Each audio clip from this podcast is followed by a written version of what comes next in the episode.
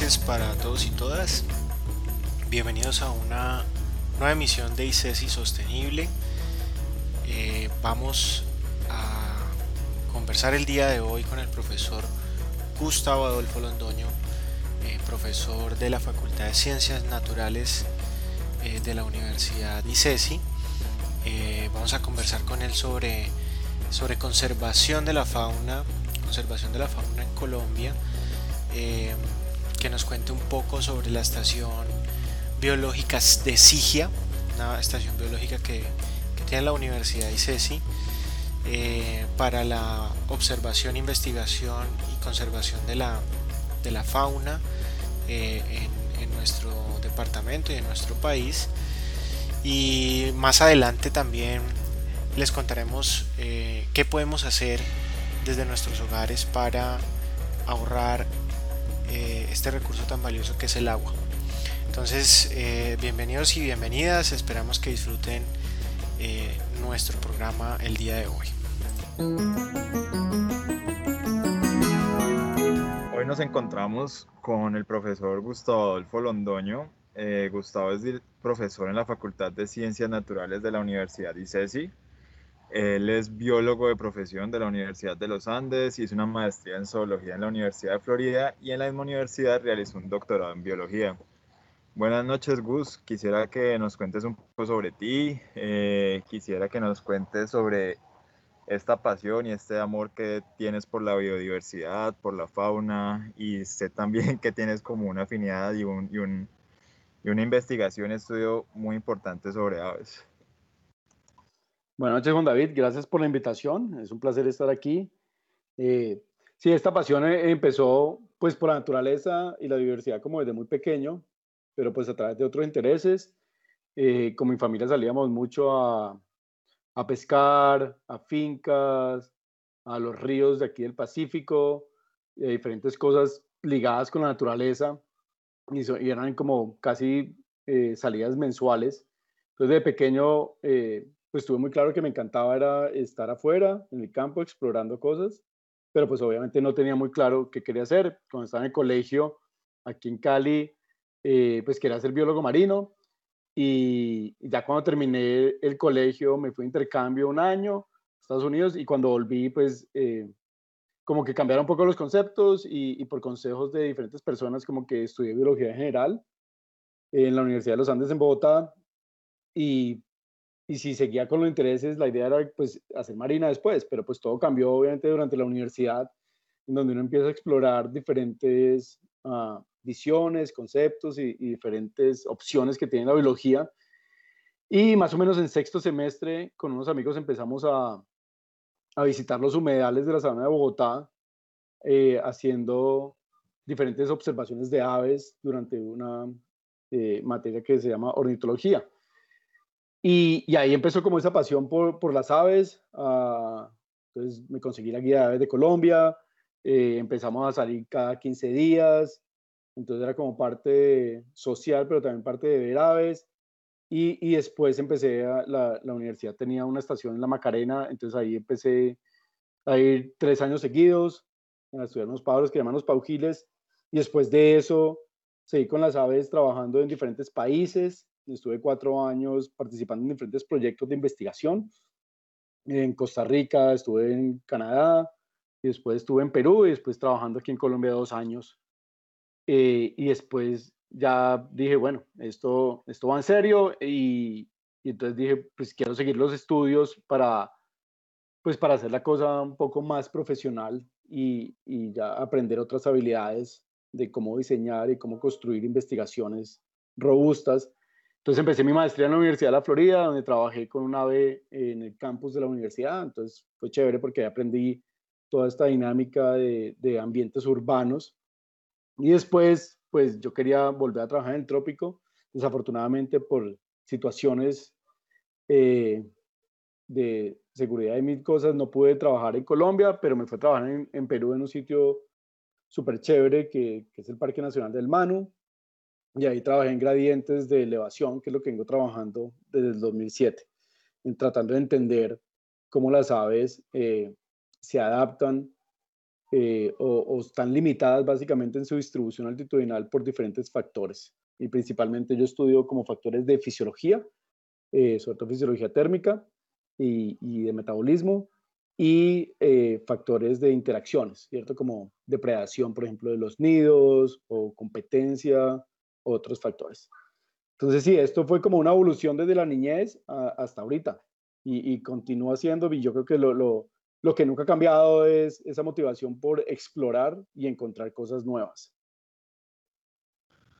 Súper, súper interesante, Gus. Y ya para entrar como en super materia de nuestro programa de sostenibilidad, yo quería preguntarte qué papel juega la fauna en todo este concepto de sostenibilidad, porque es claro que los animales no, no están también como en el papel de los ecosistemas por ser bonitos, entonces que nos pudieras contar sobre eso y tal vez un poco sobre los, las aves, qué papel pudieran tener. Pues sí, tienes toda la razón y, y, los animales juegan un papel eh, vital eh, y, y, parte de esto es, es interacciones, ¿cierto? Y la, riqueza que tiene la región tropical en donde nos encontramos es, es una riqueza de una gran diversidad de especies pero asociado a una gran diversidad de interacciones y asociaciones. Y estas asociaciones son muy frágiles, ¿cierto? Entonces, para, para hacer algo sostenible, uno tiene que mantener un balance.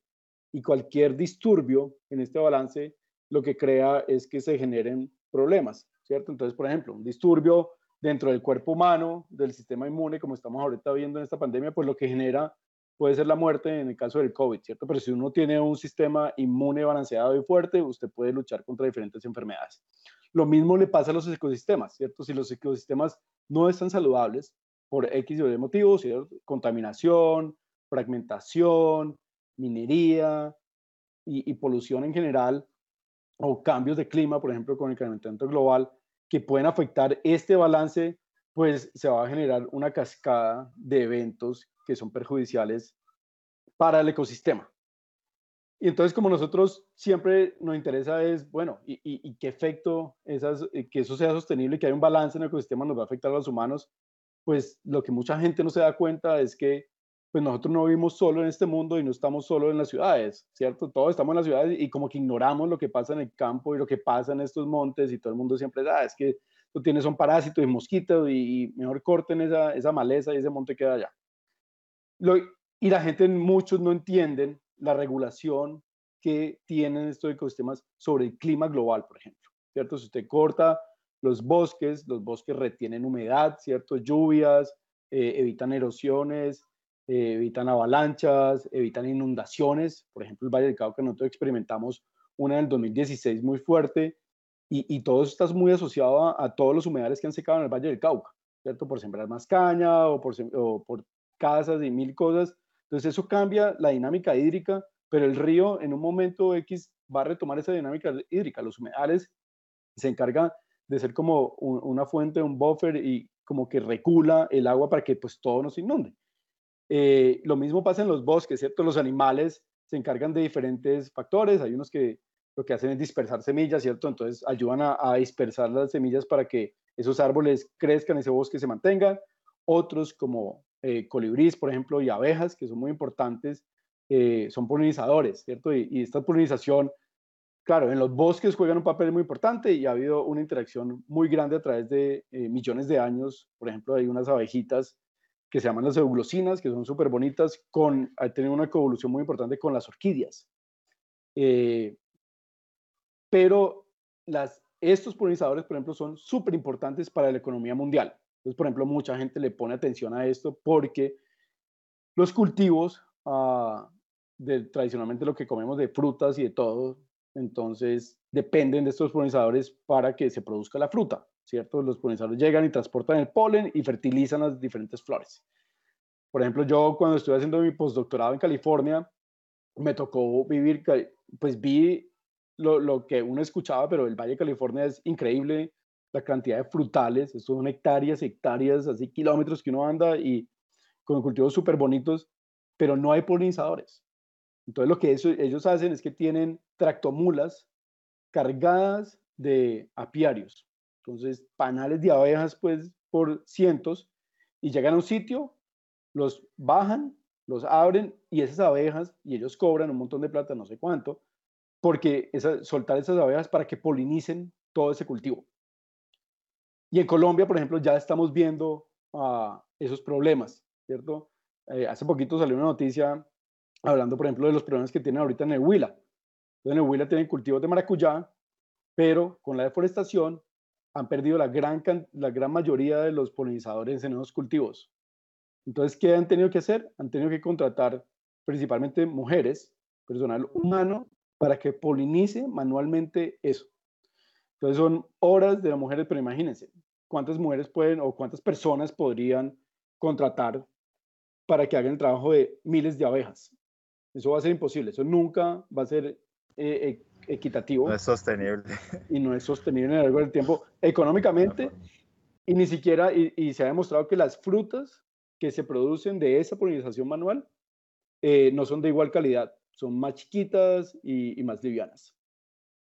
Entonces hay que mantener este balance, no solo para, para, mantener esa gran riqueza y poder uno admirar la naturaleza y, admirarse de eso, pero también para la economía mundial y nuestra salud, ¿cierto? Producción de agua, de comida, etcétera. Ok, sí, súper ligado, además con objetivos como el del hambre cero y, y demás. Gus, yo sé que nosotros en la Universidad ICESI tenemos una estación biológica, sé que la coordinación está en tus manos, entonces quisiera primero que nos contaras qué es una estación biológica y qué se hace en ella. Muy bien, las estaciones biológicas eh, en el país históricamente ha habido muy poquitas. Eh, al nivel de Latinoamérica hay, hay unas cuatro que son súper famosas, donde se han hecho trabajos por más de 30, 40 años. Una está en Costa Rica, que se llama La Selva, otra está en Panamá, que se llama Barrio Colorado, otra está en Perú, donde yo tuve la fortuna de trabajar en el 2000, que se llama Cochacacho, y otra está en Manaus, Brasil. Y, las estaciones biológicas son como centros de investigación en el campo. Entonces, como si fuera un laboratorio vivo dentro del campo. Y lo que esto es como un hub, como un centro comercial para eh, investigadores. Entonces, son buenísimas para varias cosas, ¿cierto? Son sitios en donde eh, cientos de investigadores llegan a, a, trabajar con insectos, suelos, eh, carbono, eh, mamíferos, aves, mariposas, plantas, lo que a usted se le ocurra.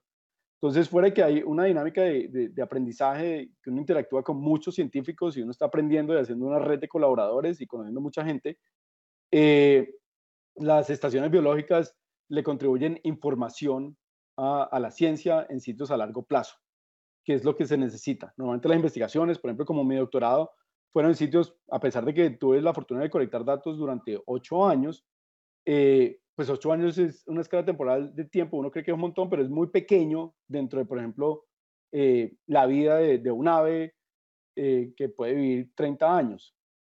Y, y, se necesitan datos porque las dinámicas de estas poblaciones son a muy largo plazo. Entonces, si no colectamos datos durante muchos años, que esa es la estabilidad que nos da una estación biológica, a lo mejor no, entendemos los procesos naturales, cómo ocurren. Entonces, en un momento podemos creer que hay un desastre, pero realmente, si uno lo ve a gran escala, a lo mejor es parte de una fluctuación natural que se da en una población X. La universidad, afortunadamente, eh, desde que yo llegué a la universidad de cinco años, eh, lo acababan de, donar un terreno que está inmerso en el Parque Farallones de Cali, eh, en la vereda del Pato, un sitio muy bonito, es un bosque eh, montano alto a los 2.300 metros. Y, la ventaja es que tenemos pues una, vista muy bonita y tenemos un bosque, pues parte del área era ganadería, entonces hay como un bosque secundario, eh, un pastizal, pero hay un bosque también muy bonito conservado. Y ah, se han venido haciendo eh, trabajos con mamíferos, por ejemplo, tenemos un año de datos de, de cámaras trampa, eh, se han ido trabajando sobre principalmente aves, que ya tenemos seis años eh, de datos de, redes, pues por la pandemia no hemos podido volver, eh, pero entonces ya hay listas de mamíferos, de aves, se ha hecho poquito con, con plantas, unos, un investigador de la Universidad del Valle está trabajando con insectos y plantas, entonces se, ha ido paso a paso, a pesar de lo joven de la estación, pues ya hay unas publicaciones, y, ya hay unos datos sobre cómo funciona este ecosistema y qué se encuentra ahí. Y es principalmente importante también por su ubicación, ¿cierto? Eh, es una zona productora de agua y, y, es una zona que la universidad puede ayudar a controlar, por ejemplo, accesos al páramo, que ahorita hay una alta presión de minería. Entonces hay un proyecto muy bonito en la universidad ahorita de mejorar las instalaciones y dentro de ese mejoramiento es, se ha construido una casa para los, eh, la gente de parques nacionales en donde vamos a ayudar con eh, la monitor el monitoreo guardabosques. y guardabosques, sí, para la protección de esa área que está muy desprotegida. Desafortunadamente, es cierto, nosotros somos una ciudad privilegiada, que tenemos un parque nacional muy cerca, pero eso también el otro problema es que genera altas presiones, pero no hay ningún puesto de control dentro del parque nacional en este momento. Entonces, el parque está como ahí. Entonces, esto va a ser muy importante para este control y, institucional y una colaboración importante entre la universidad y parques nacionales. Genial. Y, Gus, quisiera preguntarte eh, a nivel Colombia o regional, ¿cuál crees que es el mayor reto para la conservación de fauna? No, el reto principal, véalo por donde lo vea, no solo a nivel eh, país y regional, es la fragmentación. La deforestación, ah, y sobre todo en los últimos dos años en Colombia, se ha aumentado de una manera increíble, a unos pasos muy acelerados, eh, expandiendo la frontera agrícola.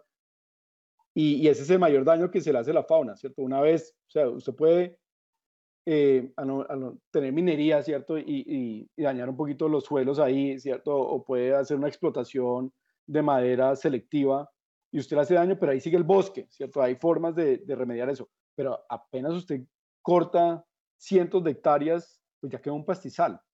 Y en muchos casos recuperar esos bosques se puede demorar 30, 40 años y nunca van a volver al estado original en el que estaba, ¿cierto? Entonces, la deforestación es el mayor problema y tenemos que ingeniarnos y ver cómo cambiar y desacelerar esto eh, una de las cosas es que hay que cambiar la ley colombiana.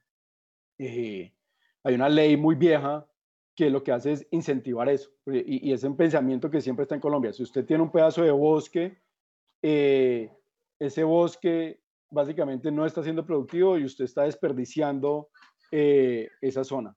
En cambio, si usted lo tumba y tiene una vaca o tiene un cultivo, pues usted sí está haciendo producir la tierra. Entonces, ese concepto que está muy arraigado a nosotros hay que cambiarlo. Hay que cambiar ese concepto y, ver desde el nuevo punto de vista cómo hacemos eso. Y de nuevo, vuelvo a uno de los puntos que hablaba al principio.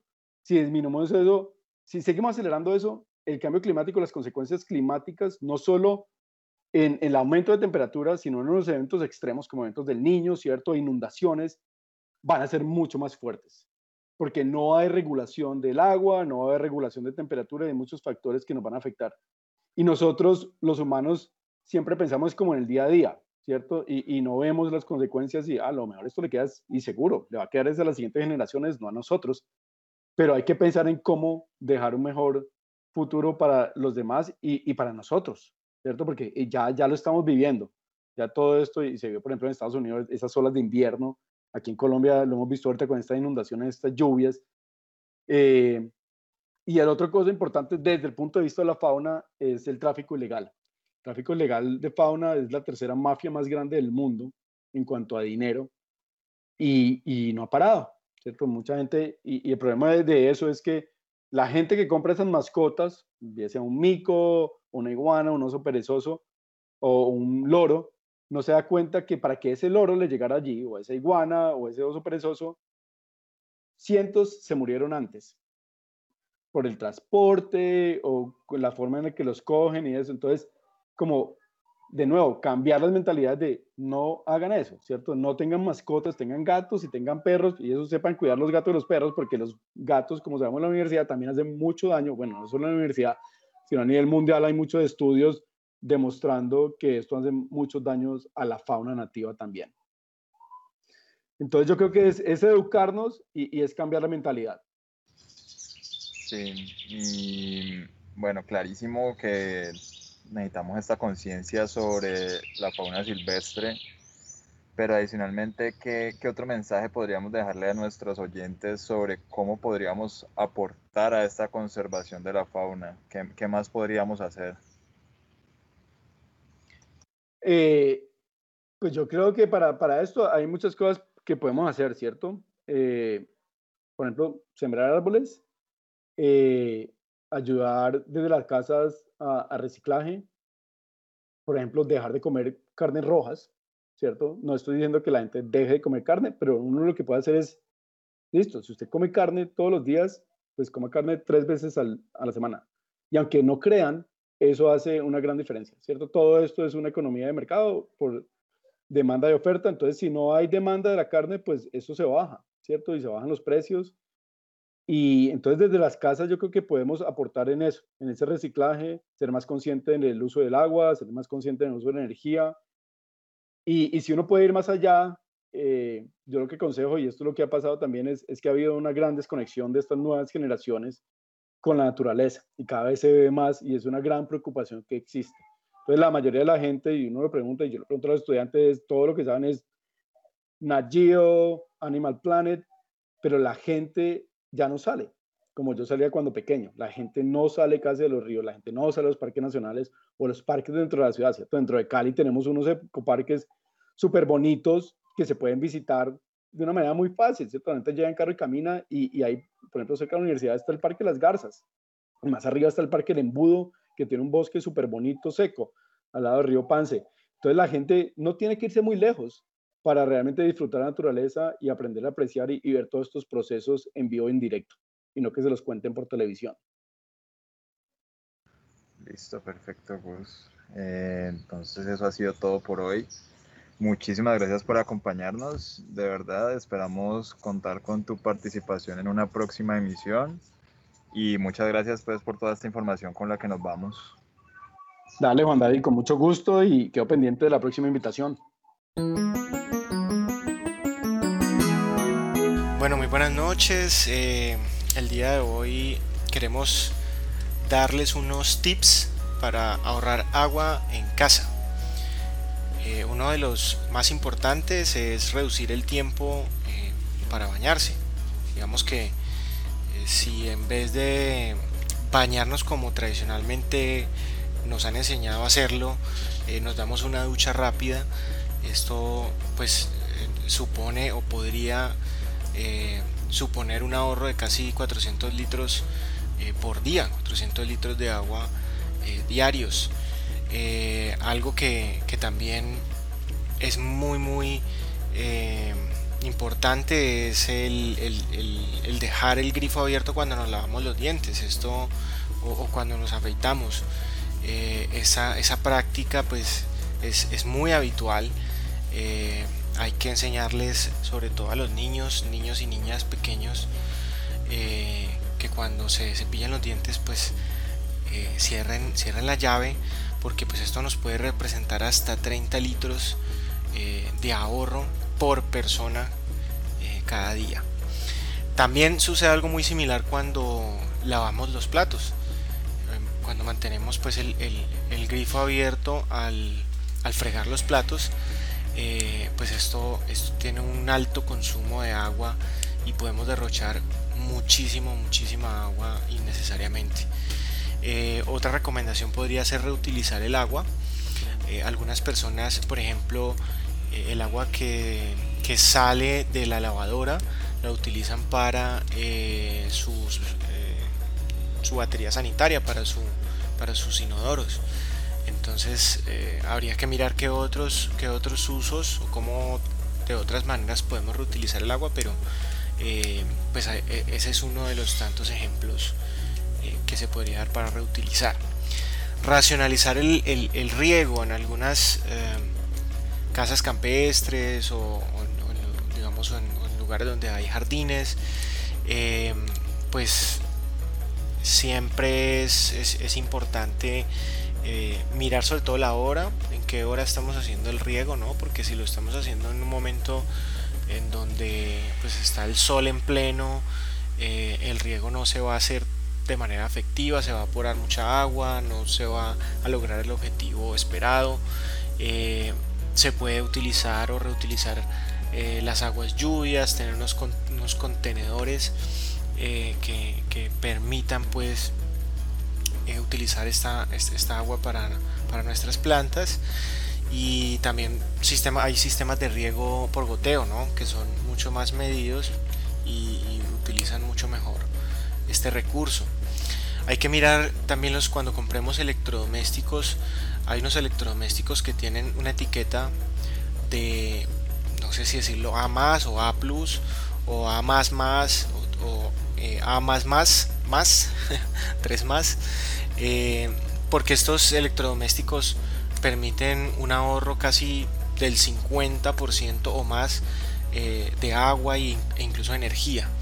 Entonces esto es importante a la hora de comprar asesorarse muy bien sobre qué electrodomésticos sobre todo lavadoras pues u otros eh, electrodomésticos similares, eh, qué información tienen eh, para, para que nosotros como consumidores sepamos qué tanto se ahorra con, esa, con ese electrodoméstico.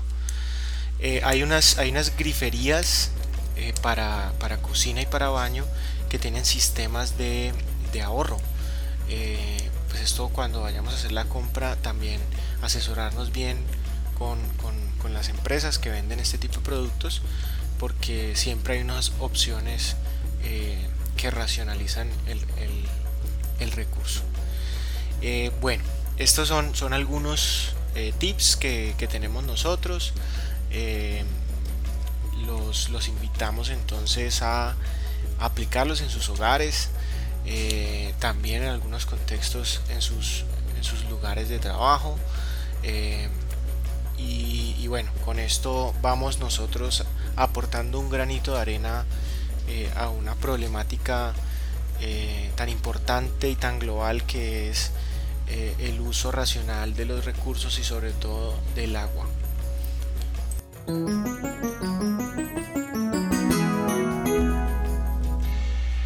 Hasta aquí ha llegado nuestro programa del día de hoy. Les agradecemos a todos y todas por su sintonía y nos vemos en una próxima edición de ICESI Sostenible.